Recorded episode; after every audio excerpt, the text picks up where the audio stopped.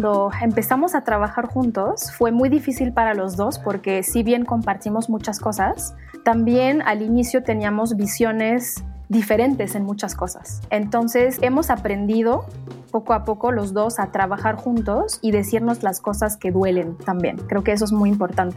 Sobre todo hablando de coliderazgos, no tener tabús y no esconder las cosas, ser súper claros aunque duela, porque después de esos momentos incómodos de pláticas, de conversaciones, somos personas diferentes y líderes diferentes. Es probablemente uno de los elementos más difíciles de poder lograr una organización turquesa eh, o horizontal o ágil como la nuestra, es poner el ego de las personas, sobre todo los liderazgos que me incluyo, solemos tener un ego muy alto, después de tantos años de esfuerzo y de liderazgo y de logros, nos gusta pensar que somos las personas correctas para resolver los retos y nos olvidamos del colectivo y ese poner a un lado el ego y poner enfrente a la organización a la larga es muy complicado. Entonces probablemente una de las recomendaciones más importantes de mi lado es pensar cómo vas a lograr como líder de tu organización a poner tu ego de lado y poner a la organización y el colectivo antes que el tuyo.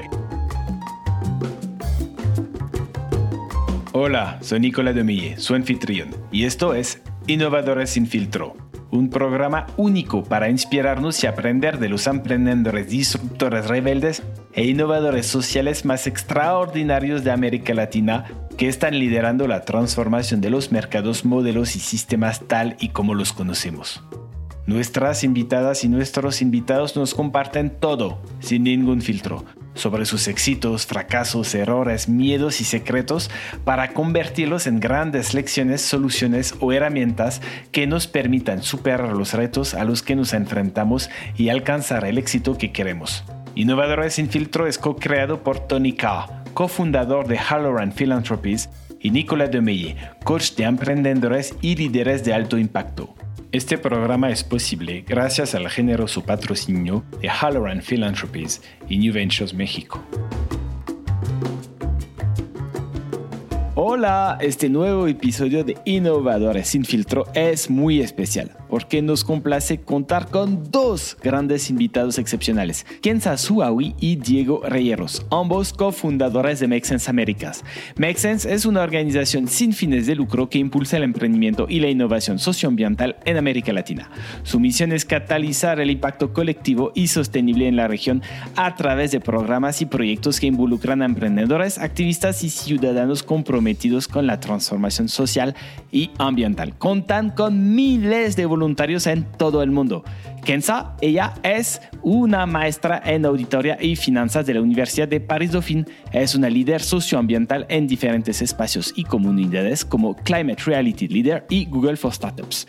En Make Sense trabaja para implementar un modelo organizacional interno que refleje la sociedad igualitaria, sostenible y humana que promueve la organización. Por su parte, Diego, graduado en Administración de Negocios de Canadá y con una maestría en Políticas Públicas del Reino Unido, es un networker profesional y promotor del emprendimiento de triple impacto y la innovación socioambiental. Ambos han dedicado sus carreras a impulsar el emprendimiento e innovación socioambiental en América Latina, liderando esfuerzos para promover un impacto colectivo y sostenible en la región. Prepárense para una conversación apasionante sobre el liderazgo, la sociocracia, la innovación, su historia personales. Espero lo disfruten tanto como yo he disfrutado conversar con Diego y Kenza. Hola Kenza, hola Diego. Hola, hola Nico. Hola, hola, ¿qué tal? Muy bien, muy bien. ¿Y ustedes? Súper. Muy bien. Aquí experimentando con doble entrevistados.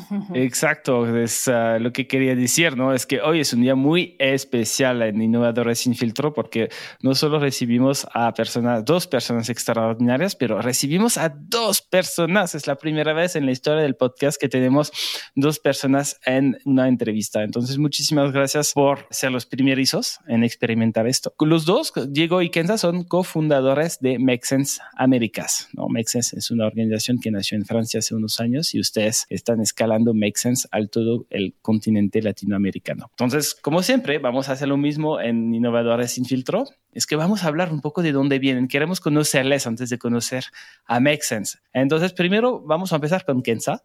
Kenza, un poco, si nos quieres comentar un poco de cómo llegaste a hacer lo que estás haciendo y qué te dio este chip para enfocarte en impacto social y ambiental. Primero, gracias Nico por tenernos acá. Estamos muy emocionados, emocionadas de estar acá y compartir con la comunidad nuestras historias y modelos. Eh, pues yo soy Kenza, yo nací en Marruecos, como bien sabes. Eh, ahí pues empecé eh, con este chip de impacto desde muy chiquita, la verdad, desde la escuela, con este, esta inquietud de generar justicia con los alumnitos de, mis clases desde muy, muy chiquita. Entonces, desde siempre como que lo tenía en mente y poco a poco, mientras fui estudiando, estudié como muchos lo que se debe, ¿no? Porque eso nos enseñan en la escuela y los papás para ser exitosos en la vida. Y entonces, pues empecé a estudiar temas de finanzas y de economía. Me fui a estudiar a Francia, que es el camino un poco que nos trazan los papás que quieren que tengamos un futuro en esta parte del mundo. Y entonces muy rápidamente, pues me di cuenta que me faltaba algo. Empecé, además de estudiar, a trabajar en empresas, en temas de finanzas, y al mismo tiempo estaba en organizaciones de la sociedad civil en mi universidad y me daba cuenta que tenía mucho más impacto y sentido lo que hacía en la sociedad civil que en mi trabajo del día a día donde me sentía como una peón más en el sistema. Y entonces decidí parar antes de acabar mi maestría y buscar un modelo organizacional que justo pudiera mezclar los dos, tanto pues la excelencia profesional y además impacto, pero al corazón del modelo. Entonces justo fue en este momento donde descubrí Make Sense, que empezaba justo en ese momento en Francia, que justo fue la primera generación de emprendedores sociales que se lanzaba en el 2014 y encontré una vacante de intern. Entonces dije, bueno, yo no sé nada de emprendimiento social, pero justo es mi oportunidad. Entonces entré y durante seis meses en este internship sentí que encontré lo que yo necesitaba en mi vida, tanto personal como profesional. Y me enamoré tanto del modelo que a los seis meses las cofundadoras de Make Sense Francia me propusieron otro internship, pero en otra parte del mundo, que de hecho me propusieron tres zonas, de las cuales México. Y yo no sabía nada de México y, y tenía una semana para decidir. Y entonces lo pensé y dije, vámonos. Entonces ya, este, llegué con mis tres maletas a casa de, de Fer y Nico, si Nico lo recuerdas, con toda mi vida ahí en tres maletas, con sí, ese chip de aventura, de decir, bueno, no sé qué va a pasar, pero sé que vamos a generar mucho impacto. Entonces, justo fue en este momento donde, pues ya sabía que Make Sense era pues el camino que me iba a llevar a más impacto. Entonces llegué con un equipo de tres personas, mujeres poderosas y muy talentosas, y entonces entre las cuatro empezamos este camino. Gracias, Kenza. Recuerdo muy bien cuando llegaste con tus tres paletas a mi mm. casa hace, hace que ocho años, quizás, no me acuerdo bien, ¿no? Pero hace mucho. Sí, 2015. Sí, hace ocho años. Y nos comentabas que también tenías este chip quizás de impacto socioambiental antes, o sea, ya desde que estabas en Marruecos. ¿Cómo lo sabías que tenías este chip?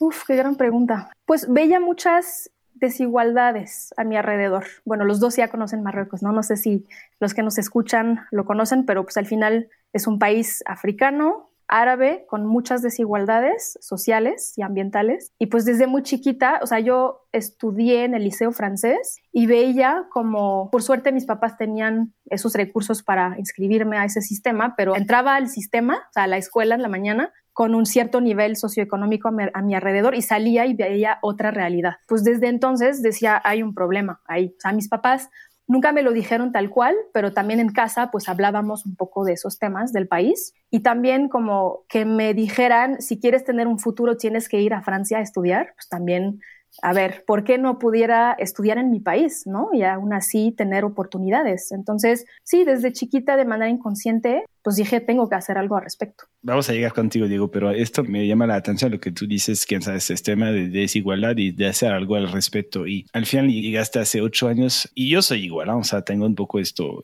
esta cosa que me digo, a ver, estoy haciendo cosas en el continente latinoamericano, mientras que en Europa, en otras partes del mundo, en mi país de origen, hay desigualdad, ¿no? Y entonces, ¿qué te hizo decidir quedarte? Porque es el tema, ¿no? De, ok, voy a tener experiencia, pero luego decides quedarte y ser fundadora de una organización que impacta a Latinoamérica, mientras que en tu país, en Marruecos, sigue habiendo desigualdad. ¿Cómo lo has trabajado? ¿Cómo decidiste tú hacer esto? Gracias, Nico. Es una gran pregunta y de hecho es un tema que he tratado en terapia muchos años porque siempre está esa culpa de por qué no en mi país, ¿no? Pero pues pensándolo mucho, o sea, primero o sea, al inicio era un poco un tema egoísta de mi parte y de autocuidado, decir, si quiero tener la libertad de crear y de realmente impactar y ver los resultados, en ese momento en Marruecos no era posible por muchos temas, por la madurez del ecosistema de impacto, por las oportunidades y el crecimiento, por ser mujer, que el país ha avanzado muchísimo en el tema, sobre todo en la última década, pero en ese momento de mi vida, hace 10 años, pues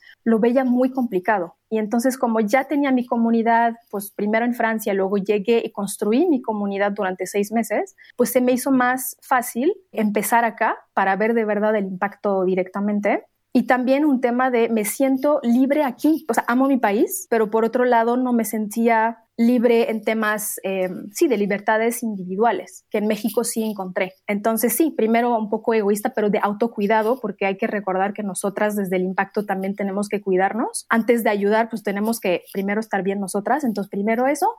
Y poco a poco, justo en ese proceso de terapia, pues me di cuenta que al final, donde estés, al final, o sea, si, te dedicas a hacer impacto, vas a generar algún impacto para alguien. Y no importa o sea, dónde nació esa persona y de dónde naciste tú. Al final somos ciudadanas y hoy sobre todo y después de la pandemia aún más, pues ya no hay fronteras, ¿no? O sea, las fronteras nos las creamos nosotras en nuestras cabezas. Entonces hoy me siento pues tan latinoamericana que africana, ¿no? Me encanta y creo que a mí me estás abriendo también los ojos y un poco desculpabilizándome un poco de, esto. Siempre la justificación era soy ciudadano del mundo un poco, pero tú lo pusiste en palabras mucho más bonitas que lo que podría decir yo. Gracias, Kenza. Tú, Diego, a ti un poco, cuéntanos un poco tu historia, de dónde vienes y cómo llegaste a hacer lo que estás haciendo ahora. Gracias, Nico, y a toda la gente que nos escucha, nos está regalando tiempo para unirse en este lindo espacio. Me gusta cómo cierra Kenza y tú esta última parte de, de, ciudadanos, ciudadanas del mundo, y creo que este punto conector que tenemos entre los tres hoy como migrantes, yo me escucho, me veo, tengo olor, color, sabor mexicano, pero he vivido muchos años como migrante, este, entonces ahí muy similar al camino tal vez que Kenza ha tenido en temas migratorios. Salí de México joven. Yo crecí en un ambiente, la verdad es que súper afortunado en México gracias a mis padres, mi familia, las amistades que tuve, contexto familiar, económico y también hasta ambiental. Crecí en una escuela en el bosque, que no es nada común en Ciudad de México.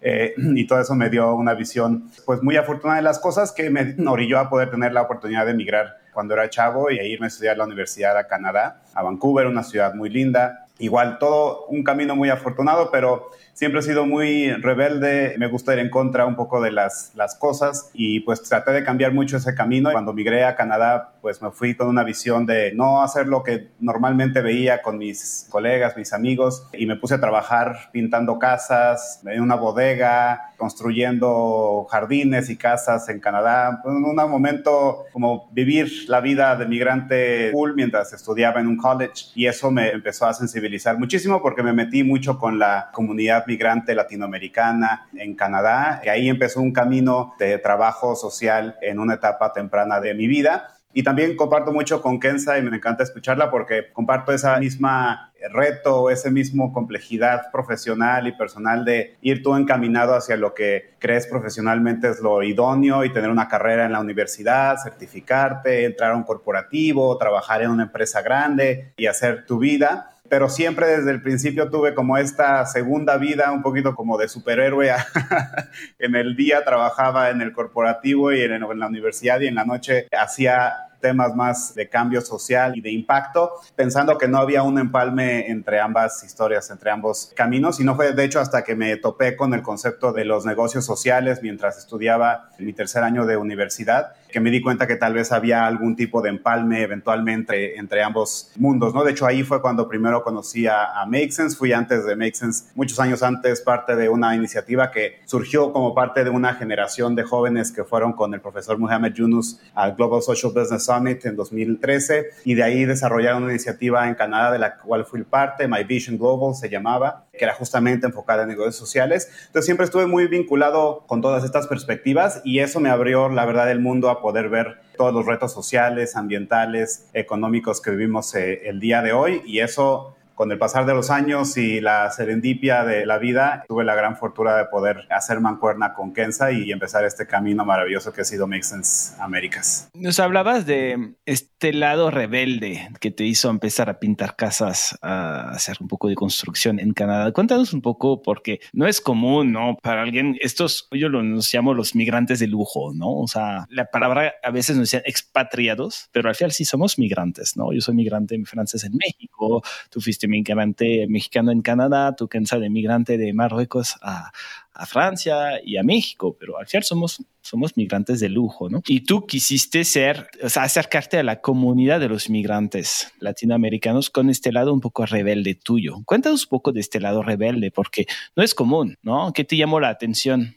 Creo que como bien dices, Nico, fue tal vez un tema de que me haya llamado la atención meterme ahí, porque creo que ya en los valores que me inculcaron como familiares desde, desde inicio, de ser altamente empático, eh, aunque es uno de mis grandes retos que he trabajado mucho con Kenza y el equipo, la empatía y el enfoque humano, pero me lo inculcaron desde chico y no me fui a Canadá con toda la capacidad económica que tal vez uno pensaría. Obviamente suficiente para poder hacer el salto, pero yo sabía que tenía que trabajar para poder ayudarle a mis padres a poder vivir en una de las ciudades más caras del mundo, en una experiencia de muchísimo privilegio, pero sabía desde el principio que tenía que hacerlo y scrappy, esta palabra en inglés, esta palabra scrappy, como alguien que le busca, ¿no? Que sabes rascar por donde haya, donde le puedas rascar. Y la verdad es que lo más rápido, lo más inmediato para mí para generar ingresos a esa edad, a los 17, 18 años, era trabajar eh, un labor job, un trabajo este, manual. Y mi primer trabajo literal me fui a parar en lo que antes en Canadá se conocía como un cash corner o una esquina de efectivo en donde la gente pasaba con sus pickup trucks ah, y gritaban necesito tres personas para construir un jardín, para pintar una casa. Y ahí estaba yo parado con pues, migrantes que estaban en un nivel de privilegio nulo comparado al mío, que, eso me ayudó a sensibilizarme en muchas cosas. Pero nació a partir de eso necesidad económica y también pues esa visión de negocio, una, esa visión económica de, querer también salir adelante de mi parte y empecé ese camino. Y la verdad es que fueron unos cinco años en donde estuve en ese tipo de trabajos que pues me daban buen ingreso, me dejaban pagar cierta parte de mi, de mi vida y mi universidad y ayudar a mis padres en eso, sin saber que iba a ser yo creo que uno de los procesos más ricos de sensibilización que he tenido en, en la vida, estar codo a codo, hombro a hombro, con personas que verdaderamente estaban pues este, haciendo un camino con cero privilegio, con cero oportunidades económicas, estaban haciendo esta zanja solos día a día, ¿no? Entonces, por eso fue que empecé en este área de trabajo en mis primeros años.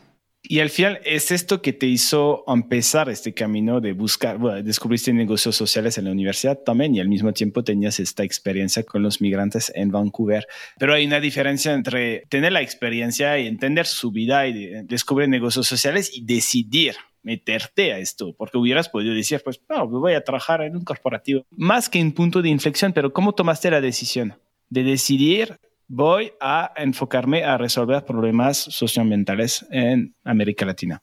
Creo que fue mucho un tema de, institución porque las universidades en Canadá afortunadamente tienen un espacio de política estudiantil muy amplia, comparación de Latinoamérica, en particular en México, y tienen eh, student unions, eh, sindicatos, estudiantes o este, grupos estudiantiles muy grandes con presupuestos masivos, eh, millones de dólares porque pagas un fee. Tienen un tema político muy vivo, ¿no? Cualquier primer ministro o ministra de Canadá ha pasado por ese tipo de proceso. Y a la hora de yo entrar ya full a la universidad, tenía todavía este chip de la justicia social que había identificado que hacía mucha falta, no solamente con migrantes, sino con grupos vulnerables en Canadá en particular. Así que me lancé como candidato de diferentes niveles en la universidad, fui senador en la universidad, fui vicepresidente, fui representante de mi departamento, pero todo buscando cómo poder generar un mejor ambiente para esos grupos más vulnerables dentro de la universidad. Y la verdad es que eso empezó pues en mí un camino de, de vinculación de la juventud hacia la toma de decisiones que ha marcado mucho de mi carrera,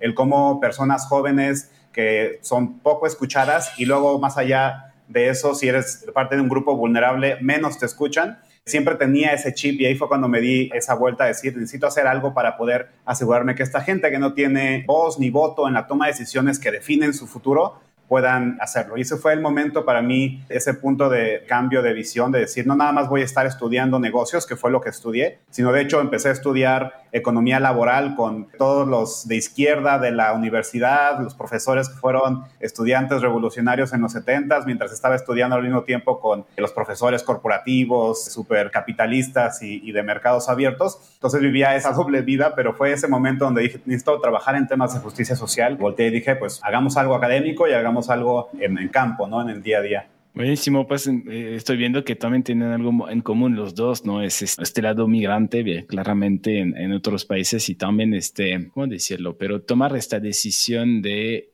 quedarse en un lugar para poder impactar a los demás, aunque no es su país, bueno, de origen. Ahora también tú, Diego, vives en Chile, también hay que decirlo. Y este lado rebelde, creo, de los dos, ¿no? O sea, al final, yo sé, Kenza, de tu historia, que no es fácil para una mujer marroquí salirse de su país y decidirse quedarse afuera de su país.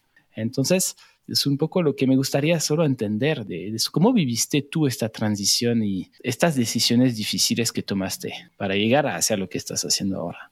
Sí, definitivamente no es fácil. Como bien dices, como que hay muchos factores que lo hacen aún más difícil para una mujer africana, musulmana, árabe. Y no solamente pues llegando a México, sino justo desde Francia, ¿no? Donde allá hay un tema muy fuerte de temas de identidad, ¿no? Entonces, ¿cómo lo he tomado como decisión y cómo lo he superado, pues con el apoyo mucho de mis papás y de mis hermanos. Creo que sí, fue clave para mí. Y también trabajando mucho en mi autoconfianza, poco a poco, como de sí puedes, ¿no? Sí puedes y mm, en ningún momento limitarme por esas características. O sea, como que para mí era importante demostrar que a pesar de esto sí se puede. Entonces no te sabría decir de dónde viene exactamente esto, supongo que de la educación, de un poco, pues también la formación francesa, lo voy a reconocer, tiene mucho esto de superación personal y de todo es posible y de cuestionar y de la rebeldía, entonces también a lo mejor viene de ahí y mucho por la confianza que me han dado muchas personas que he conocido en mi camino. O sea, justo hablando de Make Sense, pues mucho las cofundadoras que conocí que confiaron en mí. O sea, yo no sabía nada de emprendimiento social, ¿no? Y aún así confiaron en mí y me dijeron, dale. Y a los seis meses también me empujaron a ir a otro país, ¿no? Entonces también esas personas y mujeres que te apoyan y escucharlas, ¿no? Si ven algo en mí, es que hay algo en mí también. Entonces, sí, eso. ¿Y ahora tu identidad ha cambiado o la, defines de otra manera? Sí, totalmente me he llevado un pedacito de cada lugar y de cada persona que he conocido, ¿no? Al final, mi ser y mi corazón son un poco, pues, obviamente, marroquí, africano, musulmán, francés, mexicano, latinoamericano. Entonces, sí, totalmente. Y creo que eso es la belleza de, de la vida. O sea, al final somos mucho más allá de, del país en el que nacimos y lo que nos dan cuando empezamos, ¿no? Y tenemos esa capacidad como seres humanos de transformarnos y llevarnos lo mejor de cada experiencia. Entonces tú eres esta suma de todas estas organizaciones, todas estas personas de tu educación, de tu familia y que llevas, y de Make Sense también, que siento que también te ha ayudado mucho a transformarte. Y tú, Diego, que tienes un poco menos de tiempo que Kenza en Make Sense, pero antes de hablar de qué es Make Sense, ¿qué manera Make Sense te ha impactado a ti? Uy, en muchísimas formas, pero tal vez lo resumiría en, en dos áreas. La primera, en la plenitud como ser humano, llámese a nivel personal, profesional, como sea, porque con esta historia que les he ya contado de mi camino, esta dualidad entre el mundo de impacto y el mundo profesional, realmente hasta que mm, entré a Make Sense y empecé a trabajar con este gran equipo fue que pude empalmar todo. El negocio, la visión de negocio agresivo que tengo por formación, la visión de transformación rebelde, de innovación social y ambiental igualmente agresiva que tengo porque se nos acaba el tiempo pues el otro elemento humano de poder este, pensar en las personas, ¿no? Y creo que el poder empalmar todas estas visiones sociales, ambientales y económicas en un solo espacio y además que sea un espacio en donde puedo tener crecimiento personal a futuro y grandes relaciones como la que he construido con Kenza y el resto del equipo ha sido extraordinario. Y por el otro lado, la verdad es que a nivel personal también, y aquí se lo pongo mucho a crédito de Kenza y muchos del equipo, pero pues eh, Make Sense es una organización de millennials y centennials con visiones nuevas, futuristas, de cómo manejar las organizaciones con un approach, una, una manera centrada en el humano y la persona y cómo podemos ser más empáticos dentro de la organización, cosa que como ya les comenté, aunque tenía mucha empatía y mucha sensibilización, mi formación es como un businessman, ¿no? Como un hombre de negocios al final del día, económico, capitalista, que voy muy en contra de muchos de eso, pero al final del día mi formación base está alrededor de eso, de las KPIs, de los resultados, de métricas que nos vayan a llevar a lo que estamos buscando, aunque eso sea de impacto, pero verlo desde los datos. Y Kense, el equipo me ha retado mucho que como persona, que es el la segunda categoría de impacto que ha tenido en mí, este, Make Sense, creo que me ha vuelto justamente un líder más empático, un líder muchísimo más inclusivo, alguien que pueda tener una visión un poquito más holística de lo que tenía antes, que ha sido algo que he tenido que trabajar durante años con jalones de orejas de Kenza, con peticiones del equipo, con la realidad de nuestra eh, cultura, pero bueno, es este proceso de desconstrucción de uno mismo que creo que es vital, sobre todo más cuando se hacen una organización como Make Sense que se tira de agencia de innovación y, de futurista. Entonces creo que esas son las dos áreas principales, el poder empalmar todas estas áreas de impacto y de trabajo que yo quiero hacer que nunca pensé iba a poder empalmar en un solo lugar y por el otro, pues el crecimiento personal que me ha dejado eh, lograr y que me ha dejado visualizar, porque sé que me falta muchísimo, pero por lo menos tengo un camino trazado por donde andar.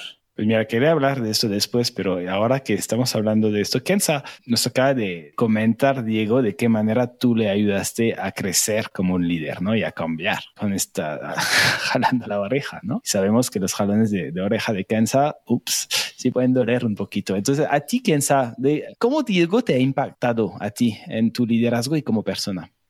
Uf, muchísimo. Sí, y sobre todo, o sea, cuando empezamos a trabajar juntos, fue muy difícil para los dos porque si bien compartimos muchas cosas, también al inicio teníamos visiones diferentes en muchas cosas, ¿no? Entonces, hemos aprendido poco a poco los dos a trabajar juntos y decirnos las cosas que duelen también. Creo que eso es muy importante. Sobre todo hablando de coliderazgos y los que nos escuchan están pensando en un esquema así, eso va a ser clave, como no tener tabús y no esconder las cosas, ¿no? O sea, ser súper claros aunque duela, porque después de esos momentos incómodos de pláticas, de conversaciones, somos personas diferentes y líderes diferentes. Entonces, a nosotros nos ha funcionado mucho esto y nos ayudó mucho Lea, que es una de las cofundadoras de Francia, que nos reclutó a los dos, de hecho, en momentos diferentes y nos dio ese tip de chicos, si quieren que eso funcione, pónganse un momento en sus semanales de feedback De cómo se han sentido en la semana, qué necesitan del otro. Y creo que lo hemos llevado bastante bien para primero superar esas diferencias al inicio, y lo que me aportó Diego, muchísimas cosas. Primero, reconocer que querer vender y el valor del dinero no significa que estemos en contra del impacto, ¿no? Al revés, de que más dinero y más negocios pueden ayudarnos a generar más impacto. Entonces, eso creo que al inicio yo estaba muy pelada con, ese concepto por muchas razones, pero hoy ya lo reconozco, ya es parte de mi visión también. Y la otra, yo diría que también una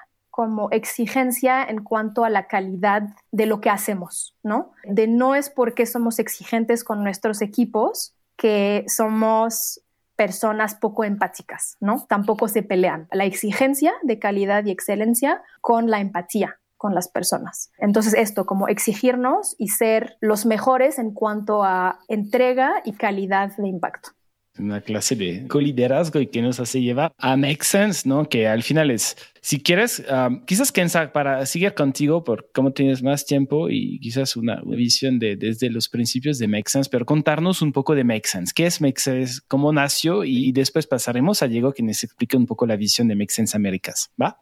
Súper, gracias Nico. Pues Make Sense nació de un movimiento ciudadano de personas que empezaron a entender que era necesario que la ciudadanía se involucrara en los retos socioambientales. Primero, apoyando a emprendedores sociales, porque empezaron a surgir, o sea, el concepto de emprendimiento social ya tiene algunas décadas y lo formalizó bien Yunus, pero ya siempre han existido emprendedores sociales, ¿no? Pero justo en el 2010, Christian, eh, el primer cofundador de Make Sense a nivel global, emprendió un tour del mundo para conocer justo emprendimientos sociales, para inspirarse y traer iniciativas a su islita que es Tahiti, que pues se dio cuenta que en algún momento iba a desaparecer por el cambio climático. Entonces dijo, tengo que hacer algo. Entonces fue a empezar a conocer a estos emprendedores para replicar iniciativas en su isla, pero más allá de esto se dio cuenta en su viaje que se necesitaba involucrar a la ciudadanía en esos proyectos para escalarlos. Entonces por eso empezó con una primera plataforma online en el 2011 que era makesense.org, donde empezó a documentar esos videos de emprendedores y también sus retos, los retos de negocio que tenían. Entonces, poco a poco fue como difundiendo esa plataforma. Con boca a boca, las personas empezaron a meterse a esa plataforma para dar sus ideas a esos emprendedores de cómo hacer un modelo de negocio, cómo hacer una campaña de comunicación. Entonces, poco a poco se empezó a crecer esa comunidad de ciudadanos que querían ayudar a emprendedores con sus ideas. Y al año se dio cuenta que era tanto el afán por esa plataforma que quería hacer más y a nivel presencial, no solamente online, sino también llevar esto a la realidad en su universidad para empezar. Entonces, poco a poco empezó a desarrollar talleres para resolver retos de esos emprendedores. Y a partir de eso, igual empezó a crecer mucho la comunidad de estudiantes que empezaron a replicar esos modelos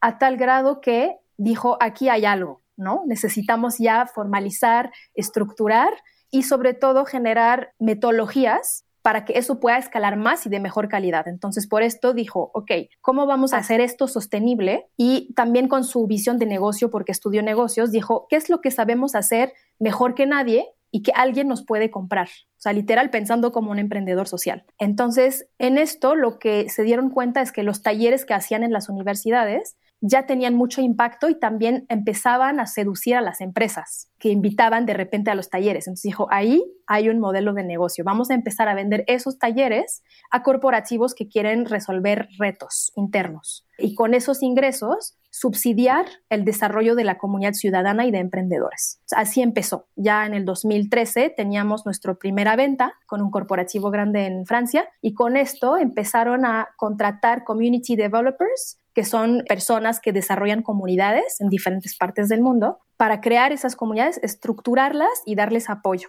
Eso empezó en Francia, la primera community developer fuera de Francia fue en México, justamente Lore, a raíz del Global Social Business Summit con Yunus, que Diego que estaba allá, no sé si tú, Nico, también, pero justo en ese momento que empezó ese ecosistema a madurar en México, pues justo es donde llegamos y decidimos, además de la comunidad, estructurar el modelo de negocio de Make Sense en la región con un primer aliado, que en este momento fue Veolia, nuestro primer cliente, y con esto tener, además de la comunidad ciudadana, eh, una incubadora de emprendimientos sociales para fomentar el impacto de la comunidad, no quedarnos solamente con los talleres, sino además de verdad apoyar proyectos que ya estaban emergiendo del ecosistema. Que la incubadora ya existía en Francia, entonces lo mismo replicamos en México y poco a poco, además de la incubadora y de la comunidad ciudadana, nos dimos cuenta del impacto de esos talleres que empezamos a vender a corporativos, de que no solamente era una fuente de ingresos, sino también una manera de impactar a las organizaciones desde adentro, y sin las organizaciones hoy sabemos que no podemos generar cambio, no podemos llegar a lograr los ODS. Entonces ya como que ese rompecabezas se fue armando ya con esos tres pilares que son ciudadanía, que era el grassroots movement que empezó Make Sense, la incubadora para emprendimientos y la parte de consultoría a empresas. Y así ya cerramos el ciclo. Buenísimo, muchas gracias, Kenza. Make Sense escaló, empezó en Francia, escaló en diferentes partes del mundo. Primero, eh, en México fue uno de los primeros países realmente en recibir a Make Sense. Y después de unos años, ustedes, pues México ya no es suficiente, parecer. Están como ya eh, con proyectos en toda América Latina y se crea Make Sense Américas. Entonces, Diego, ¿nos puedes compartir un poco la, una de las razones de crear Make Sense Américas y un poco su visión? Sí, fue, la verdad es que ha sido un camino muy orgánico que creo que es la parte linda de cómo Make Sense ha ido creciendo desde esa primera idea, como nos cuenta esta gran historia Kenza, esa primera idea que tuvo Cristian de irse a diferentes partes del mundo a sacar unos videitos y de ahí contratar gente para comunidades y de ahí ir creciendo. Todo eso se ha, se ha dado muy orgánico en un formato basado en la comunidad que realmente la comunidad levante la mano y liderazgos como el de Lore, como el de Fer, como el de Kenza, como el de David, el de Lea, el de Victoria, el de muchas personas que han sido parte de esta historia, puedan llevar a Make a un nuevo nivel o a un nuevo lugar geográfico. Y la misma visión que tenemos de crecimiento ha sido, ha sido esa. No hemos tenido un enfoque ni tenemos una estrategia con un objetivo de entrar a un país porque queremos estar en ese país en particular. Yo vivo en Chile por temas de amor y de matrimonio, pero no operamos en Chile, por ejemplo, y el objetivo no es abrir necesariamente en Chile, sino que podamos ir creciendo según el impacto nos esté llevando, según podamos encontrar las oportunidades en donde nuestro valor de oferta de servicios, de impacto pueda ser bien recibida y donde haya ese interés. Y esta misma visión que tenemos de poderlo hacer desde donde tenemos el talento, que hoy en día ya nuestro talento afortunadamente se ha ido descentralizando, no solamente está en Ciudad de México, está en otras partes de la República Mexicana, tenemos gente ya basada en Estados Unidos, acá en Chile, pronto en Colombia, en Perú. Realmente estamos visualizando las operaciones y la organización de una manera más innovadora, más nueva, mucho impulsado gracias a lo que nos dejó la pandemia, eh, sacándole todo el jugo a, esa oportunidad cultural, de transformación cultural remota. Y nuestra visión es esa misma, ¿no? Hoy en día operamos en, hemos operado más de 22 países de la región de Américas con el equipo que tenemos, con, con proyectos que podemos operar desde lejos y cuando necesitamos estar ahí, entramos y vamos a esas locaciones, pero realmente nuestro objetivo es cómo podemos llegar a esa teoría de cambio que teníamos desde el principio, ¿no? Llegar a estas masas, llegar a este grupo de personas que es tan grande que podemos generar un cambio cultural verdaderamente dentro de los enfoques sociales y ambientales que tenemos. Y realmente ahorita lo que tenemos en enfoque es eso, es poder encontrar los aliados, las aliadas, las organizaciones que quieran justamente estar impactando en temas sociales y ambientales con ciudadanía, que es el primer pilar que nos cuenta Kenza, con emprendimientos socioambientales, que es el segundo pilar, y el tercero que son con organizaciones que hoy en día es en porcentajes, la mayoría del trabajo que hace Make en términos de servicios y proyectos es trabajar dentro de corporativos, de gobiernos, de agencias de desarrollo, de organizaciones que necesitan reestructurar, cambiar cultura, cambiar el enfoque de negocio para tener un mejor andar, para tener un impacto socioambiental mucho más sólido. Y en temas de nuestro modelo de negocio social es justamente eso, poder trabajar con ese mercado que tiene muchísimo capital, porque al final del día los corporativos, los gobiernos, las organizaciones internacionales quieren invertir en su transformación y en cómo están dejando huella dentro de las mismas organizaciones. Y luego nos topamos mucho en nuestro ecosistema que no tenemos tanto financiamiento, donativos eh, o simplemente interés de inversión en los temas de apoyo a emprendedores, aceleración, inversión de impacto, emprendimientos de triple impacto y muchísimo menos en lo original para lo cual se fundó Make Sense, que es la movilización ciudadana. A nadie le importa, nos les da dos cacahuates invertir en ciudadanía, en engagement, en participación ciudadana, en movilización de ciudadanos. Nadie le importa eso, hay muy poco dinero que va a eso. Y justamente la visión que tenemos es descentralicemos las oportunidades que tenemos en temas de impacto, vayamos a donde nos lleven los aliados y donde haya oportunidad de crecimiento y con los profits, las ganancias, las utilidades que genera Make Sense, vayamos a invertir directamente nosotros a áreas en donde la gente simplemente no está invirtiendo, como lo son los emprendimientos socioambientales y como lo son la ciudadanía, que creo que es lo más desatendido que tenemos en nuestro área de trabajo, el poder trabajar con ciudadanía. Y te dejo un ejemplo solamente con esta visión ya a futuro, pero estamos también mucho en Make pensando en dónde tenemos que meter nuestros recursos y esfuerzos para generar el mayor impacto y estamos convencidos que hoy en día no es necesariamente solamente los temas sociales, sino ver el tema de cambio climático con un enfoque social, de justicia climática y cómo le hacemos para dejar de trabajar con pequeños proyectos de emprendedores o pequeños proyectos de pilotaje con corporativos o pequeños proyectos que no están, o pueden ser grandes también, pero no están interconectados y están colaborando en una visión sistémica, sino cómo le hacemos para cambiarlo de manera masiva, rápida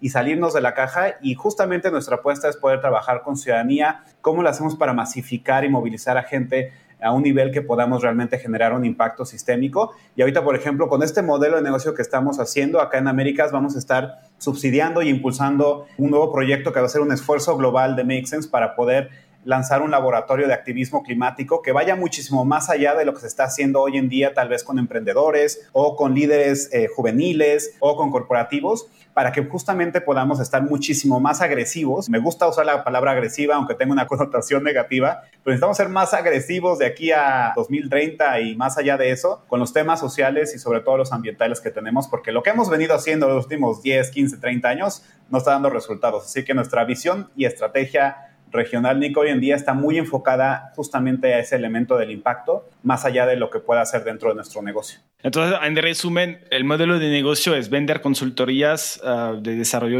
socioambiental dentro de las organizaciones para que ellos, ellas puedan cambiar internamente y hacer mejor su trabajo, tener más negocio, pero de manera con más impacto. Y esto, todos los recursos que salen de esto les sirven a ustedes para invertir en temas más de movilización ciudadanos. Y al final, el impacto sistémico que buscan llega por ahí. Bueno, diferentes partes, pero estoy escuchando que casi donde ven que hay más leverage es en la ciudadanía y que es regresar al origen de Make que desde el principio Make ha creído que el impacto sistémico tiene que venir desde los ciudadanos.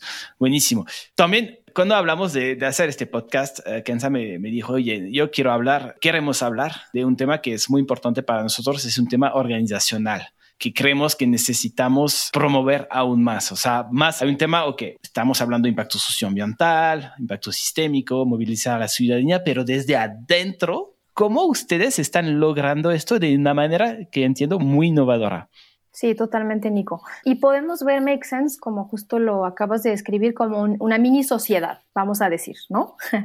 Nosotras, justo nuestra visión es generar esa sociedad inclusiva que involucre a ciudadanía, emprendedores, organizaciones hacia el impacto. Entonces, hay mucho un tema de hacer trabajar a las personas juntas y buscar una sociedad más inclusiva, más igualitaria. Entonces, lo mismo que estamos predicando, ¿no? Preaching, también lo tenemos que probar hacia adentro. Si no, no funciona, si no hay una paradoja ahí. Entonces tenemos que practicar lo que predicamos y probar esas cosas también desde adentro de la organización.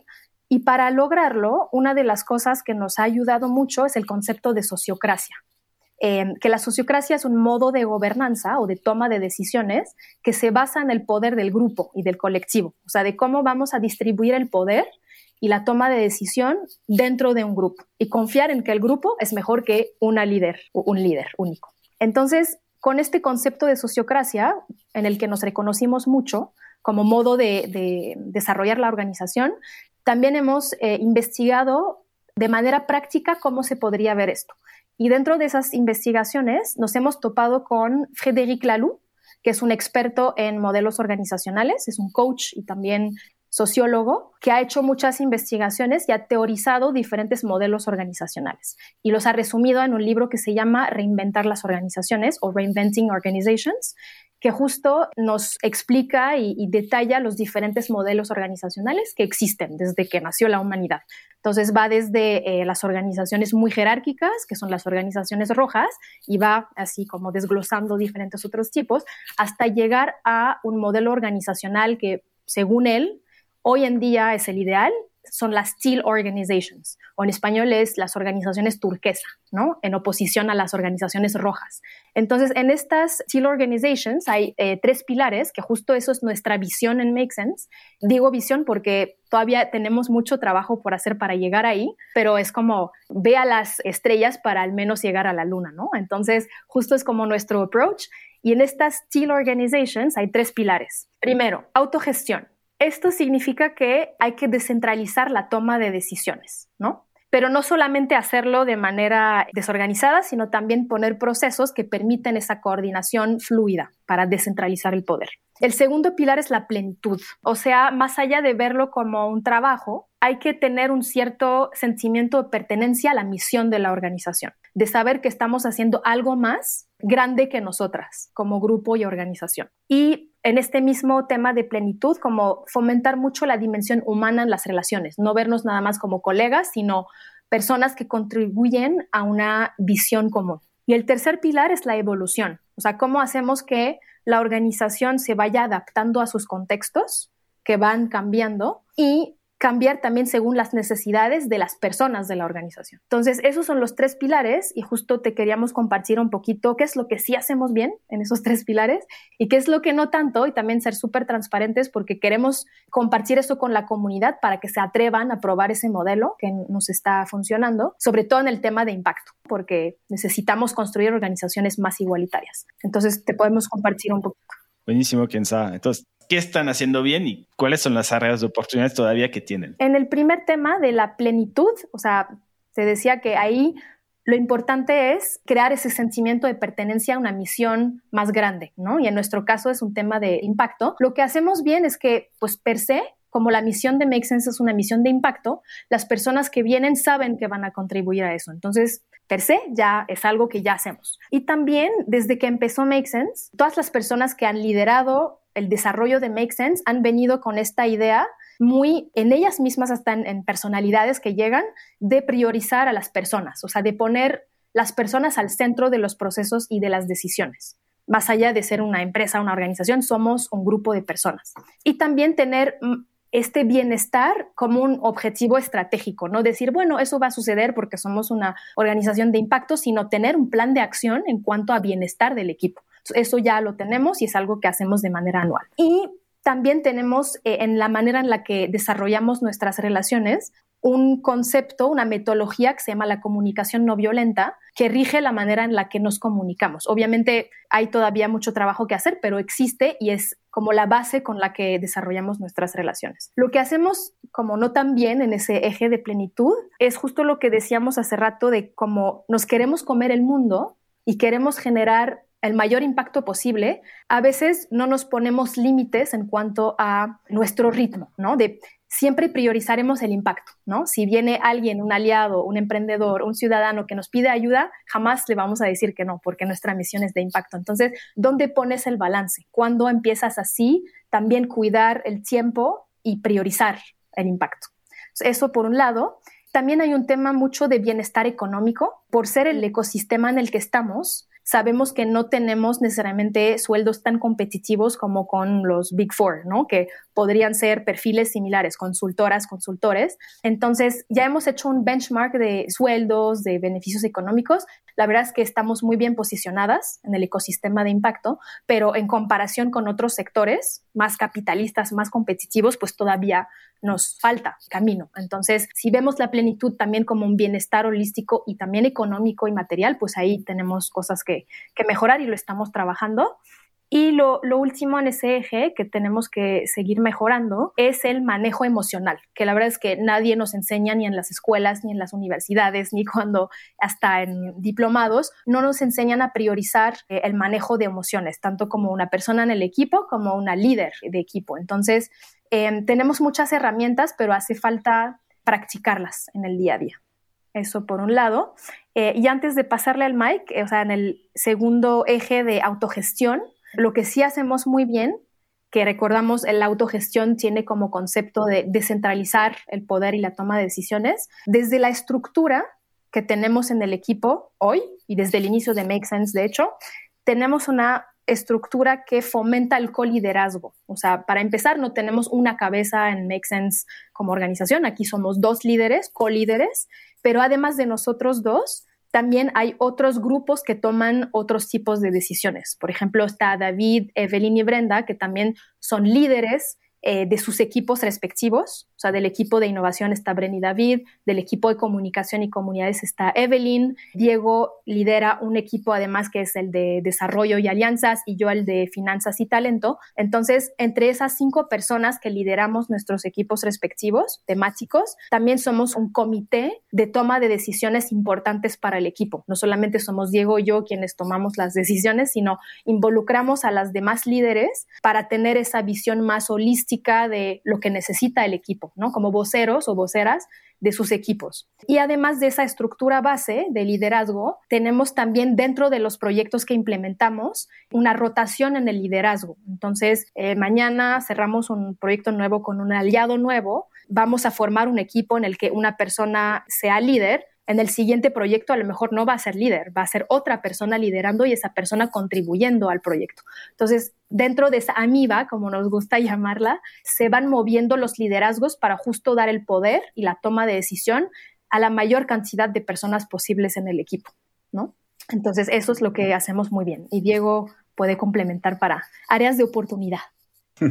Sí, en esta parte de autogestión, la verdad es que, Nico, cuando uno se mete y trata de hacer esas organizaciones transversales, te das cuenta de la importancia de las habilidades de liderazgo. Eso ha sido un challenge muy importante, un reto interesante. Y también nos empezamos ya a volver a una organización suficientemente grande para necesitar tantos procesos que ahora hay procesos para aventar para arriba porque tenemos que definir limitantes de ciertas cosas. Entonces se vuelve hasta una organización que limita en ciertas cosas. Entonces hay que abordar ese reto para no perder esa agilidad que justamente ese último pilar de las organizaciones turquesas es la evolución. Y lo comparto porque creo que es lo que valida mucho esta visión de, organizaciones transversales o horizontales, perdón, que no solamente es una metodología para estructurar a tu equipo, sino verdaderamente creo que puede ofrecer un valor agregado en tu capacidad de, de evolucionar, como dice el tercer pilar. Y eso es la agilidad que tienes en tu modelo de negocio, en tu capacidad de cambiar ágilmente tus servicios porque justamente eso nos ayudó a que en la pandemia pudiéramos crecer casi el doble en cuestión de dos años como organización por la capacidad de tener esa agilidad y de cambiar y responder al mercado, que es este otro elemento de la evolución de la organización, que se vuelve un factor determinante en estas estructuras de teal organizations o organizaciones turquesas. ¿no? Y a ver, Diego, para alguien que viene de un mundo muy corporativo, que se basa en KPIs y para aquí vamos y que usa la palabra agresivo, agresiva. Yo escucho comunicación no violenta, pero al mismo tiempo escucho a alguien que habla de ser. Debo admitir que ahí me reta Kenza, me reta Kenza con eso. ser agresivo, pero a ver, ¿cómo, ¿cómo viviste tú este cambio de paradigma un poco cuando entraste a Make Sense? Claro, fue fuerte y lo voy a compartir con una anécdota. En mi, no sé, segunda o tercera entrevista con el equipo en México, fue en el Impact Hub, que quien esté en el ecosistema mexicano lo conoce, quien no, pues es uno de los espacios más reconocidos como coworking en el sector, con mucha gente, mucho millennial, mucho perro, este, porque el millennial no, no puede ir a trabajar sin sus perros. Amo los perros, pero para mí fue un shock porque nunca había estado en una oficina con perros. Ahora ya sin perros no, no es lo mismo, pero yo llegué de traje, con corbata, y estaba dos personas del equipo en t-shirt, pues como uno va al ecosistema a trabajar, ¿no? Que es, que es muy relajado. Este, y creo que fue un shock cultural para ambos lados el haber encontrado este candidato con traje y corbata y, y, de mi lado también con traje y corbata, pero con el perro de uno de ellos encima de las piernas toda la entrevista. Un poquito cómico, pero mira, al final del día, siempre y cuando uno tenga la habilidad de relajarse, abrirse, como decía antes, ¿no? De construirse en ese momento y poder aceptar un nuevo set de, valores y de cultura, se puede lograr. Y muy similar a esa anécdota chistosa, mi experiencia con Mexens ha sido así, ha requerido que tenga una apertura de visión y capacidad de poder replantear este espacio, pero creo que al mismo tiempo, y esto regresa como de vuelta a la complementariedad que tenemos Kenza y yo, está bien yo abrirme, desconstruirme, replantearme muchas cosas, pero al mismo tiempo, como bien lo dices, Nico, no podemos estar tan horizontales, tan libertinos, tan desorganizados para poder lograr los objetivos que queremos. Entonces tenemos que tener un buen balance cuando metemos KPIs, pero que no se vayan en contra de la cultura y los valores de la organización, cuando somos agresivos y agresivas en nuestra narrativa de posicionamiento, pero sin perder la esencia del impacto. Y un muy buen ejemplo que es muy técnico, pero a nosotros, a mí me encanta lo que hemos logrado con eso, es todas las ventas que hacemos nosotros y tenemos un equipo de cinco personas que estamos constantemente saliendo a vender y generar alianzas, medimos todo con muchas métricas, muchas métricas económicas de cuántas propuestas, cuántas llamadas, cuántas sesiones, cuánto dinero estás prospectando, pero un KPI muy claro alineado a la, al objetivo de, de Make Sense es que de manera colaborativa se haga una evaluación de impacto que va a tener potencialmente ese proyecto. Entonces metemos un elemento justamente de esta organización turquesa a nuestro proceso con muchas KPIs, pero que una de esas KPIs refleja justamente la cultura de horizontalidad y de impacto que tenemos. Y siempre cuando uno tenga la habilidad para poderlo estructurar, se puede lograr, pero sí creo que yace en la capacidad de tener dos líderes, dos lideresas que tengan perfiles complementarios o más, como lo es en nuestro caso, para retarnos constantemente, porque si solamente fuera Kenza la que aplica la Teal Organization, probablemente serían mucha gente feliz andando por ahí ayudando a la gente, pero con tal vez un impacto muy diferente. Si fuera nada más Diego, sería pura gente no tan feliz, nada más trabajando, generando impacto en relaciones que les dé eh, frutos en lo personal. Y afortunadamente pues tenemos lo, lo mejor de, de, ambos mundos, ¿no? ¿Y qué recomendaciones uh, darían a organizaciones que quieren implementar este tipo de, de estructura organizacional? Dale, Kenza, habiéndote con algunas. Primero, que sepan algo, que va a ser retador, porque en nuestros sistemas y sociedades estamos acostumbradas todavía a modelos organizacionales mucho más convencionales, porque a lo mejor es más fácil, es más fácil tener un jefe, ¿no? Que te diga qué hacer y que te vaya dando el camino. Pero si realmente quieren entrar a eso, tener esa voluntad de ser pioneras en esto, o sea, de construir nuevos modelos y eso significa tener pues menos recursos eh, como teóricos, menos herramientas y entonces tener que desarrollar muchas cosas desde cero. Entonces realmente pensarlo y meterse en este mood no va a ser un camino fácil, pero vale muchísimo la pena. Eh, la otra es empezar a pensar este modelo con base en su teoría de cambio, o sea, según la identidad y la misión de la organización, porque no es lo mismo tener una Teal Organization con base en Make Sense y lo que hacemos que lo que hace Patagonia, que de hecho menciono Patagonia porque de hecho ellos son Teal Organization también. Entonces, pensar muy bien el modelo según lo que quieren lograr en la sociedad de impacto y también saber qué es lo que ya tienen internamente de recursos humanos, de recursos financieros, de recursos teóricos para abonar a ese modelo. Y la otra es buscar una complementariedad en su equipo, porque al final la Teal Organization se basa en el poder del colectivo. Entonces, tienen que buscar lo más que se pueda tener perfiles que son diferentes y que se complementan para lograr ese poder del colectivo. Eso como algunos tips. Diego, ¿quieres complementar? Sí, complementaría con, con, dos. Este, la primera es un tema de diversidad. Creo que no solamente a nivel coliderazgo junto con Kenza, el que tengamos una paridad de género es importante, sino en toda la estructura de la organización. Si no tiene uno la visión de diversidad de género, no nada más hombre-mujer, sino también comunidad LGBTQ es importantísimo porque en Make por ejemplo, tenemos más del 80% del equipo son personas que se identifican como mujeres o, parte de la comunidad LGBTQ+. Eso cambia en absoluta este, manera la forma en la que vemos las cosas, la manera en la que afrontamos nuestros retos y sobre todo cómo tomamos decisiones y estructuramos la organización. Entonces eso no es un nice to have, una cosa bonita que uno puede implementar, sino verdaderamente estructuralmente te cambia la manera de hacer las cosas. Y yo sé, porque lo hemos visto con nuestras KPIs, que hay clientes que nos buscan justamente porque somos una organización que no lo ve como algo bueno que presumir, sino que realmente es esencia estructural de nuestra organización y nos da un diferenciador. Y creo que es un ejemplo claro de lo que la diversidad puede generar.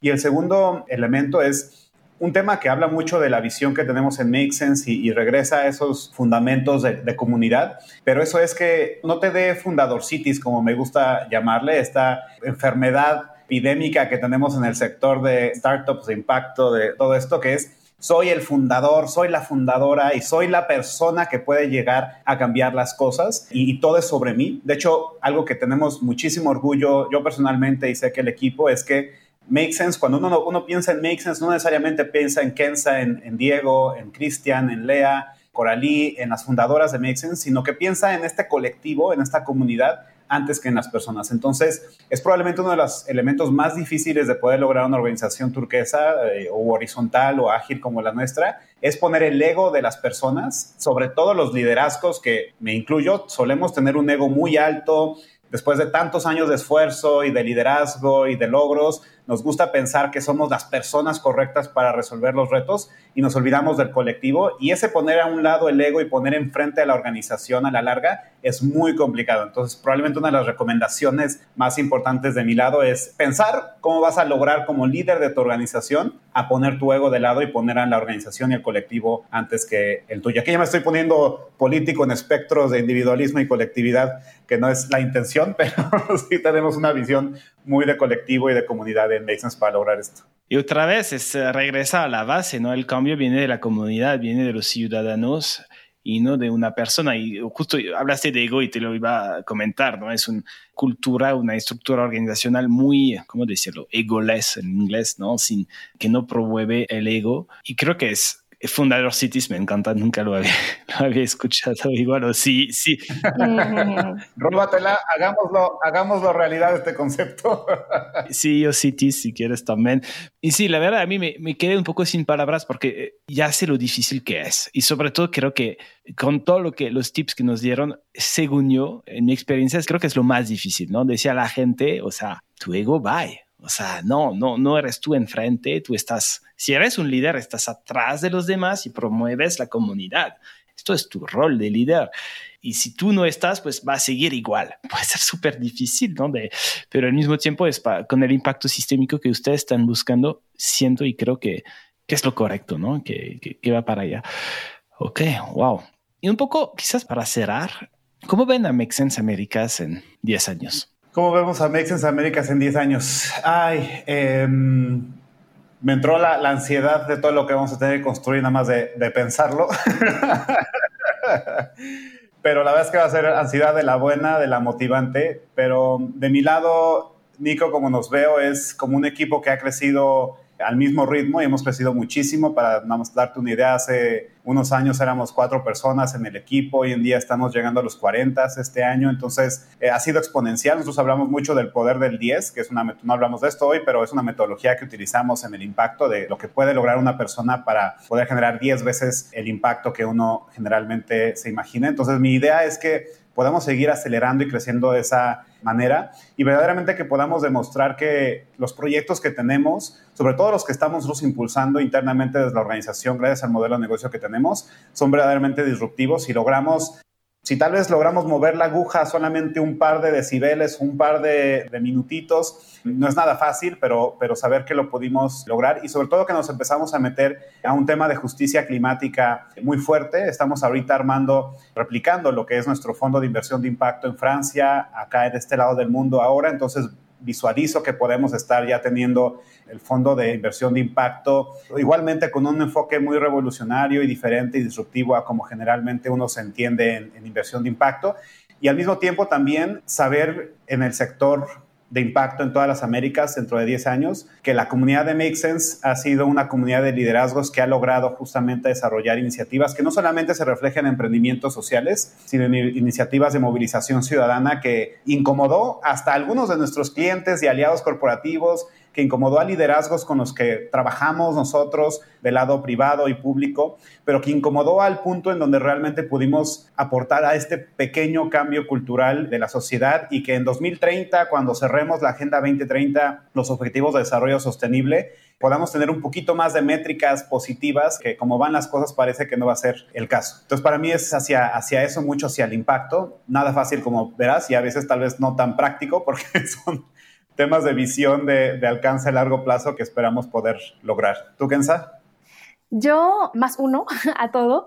Y hacia lo interior, yo diría que en 10 años ya estamos mucho más cerca a ser Teal Organization, justo con esos, esas características que te compartimos, Nico, y personas en el equipo que se sientan felices en lo que hacen y que además otras organizaciones nos busquen para replicar ese modelo, o sea, que ya se vuelva hasta un servicio que Make Sense vende y difunde y ser ambiciosas también en lo interno, ¿no? De decir, tenemos la organización que se refleja, que queremos que refleje la sociedad en la que queremos vivir, o sea, hacer este modelo de practice what we preach y hasta inspirar a más organizaciones a hacerlo. Ay, creo que va a llegar mucho antes que en 10 años esto. O sea, solo, solo escuchándolos, me imagino que muchos emprendedores, muchas organizaciones que los pueden escuchar van a querer buscarlos para saber cómo implementar todo lo que están predicando y lo que están haciendo en Make Sense. Entonces, yo la verdad, o sea, he sido fan de Make Sense desde el día, desde el día uno. Creo que cuando llegué a México, entonces buscar cómo ser un gángster en su momento. ¿no? Entonces, sé lo potente que es Make Sense en el mundo y pues yo les deseo todo lo mejor para todo lo que viene y también una, una cosa que me llamó la atención cuando les dije su visión a 10 años, ya, yo los escucho todavía en Make Sense. no me han dicho pues igual Make Sense será así, pero estamos, nosotros estamos, estaremos haciendo ellos.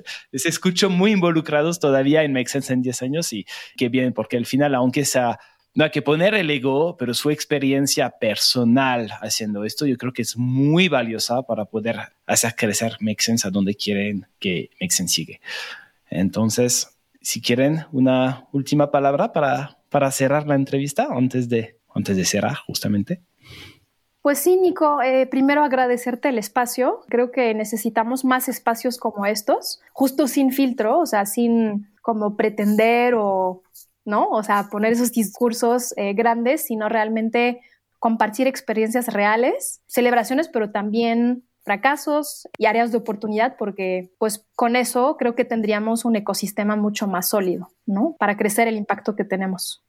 Y de mi lado, como un ávido consumidor de podcasts, que me debo echar varios al día, Si llegaron hasta acá a escucharnos, pues ya aprovechen y pónganse en contacto con nosotros, construyamos algo cool juntos. Ahí podremos ponernos en contacto por medio de, Nico. Agradecerte, Nico, y a toda la audiencia, al programa que, está haciendo un gran trabajo con Innovadores Sin Filtro. Y nada más mi catchphrase que siempre comparto en estos espacios, eh, el cambio climático no para, así que nosotros tampoco y, a seguirle dando. Perfecto, qué buena manera de cerrar. Muchísimas gracias, Kenza, muchas gracias, Diego, y espero nos veamos pronto. Un abrazo fuerte. Seguro que sí. Chao, chao. Bye.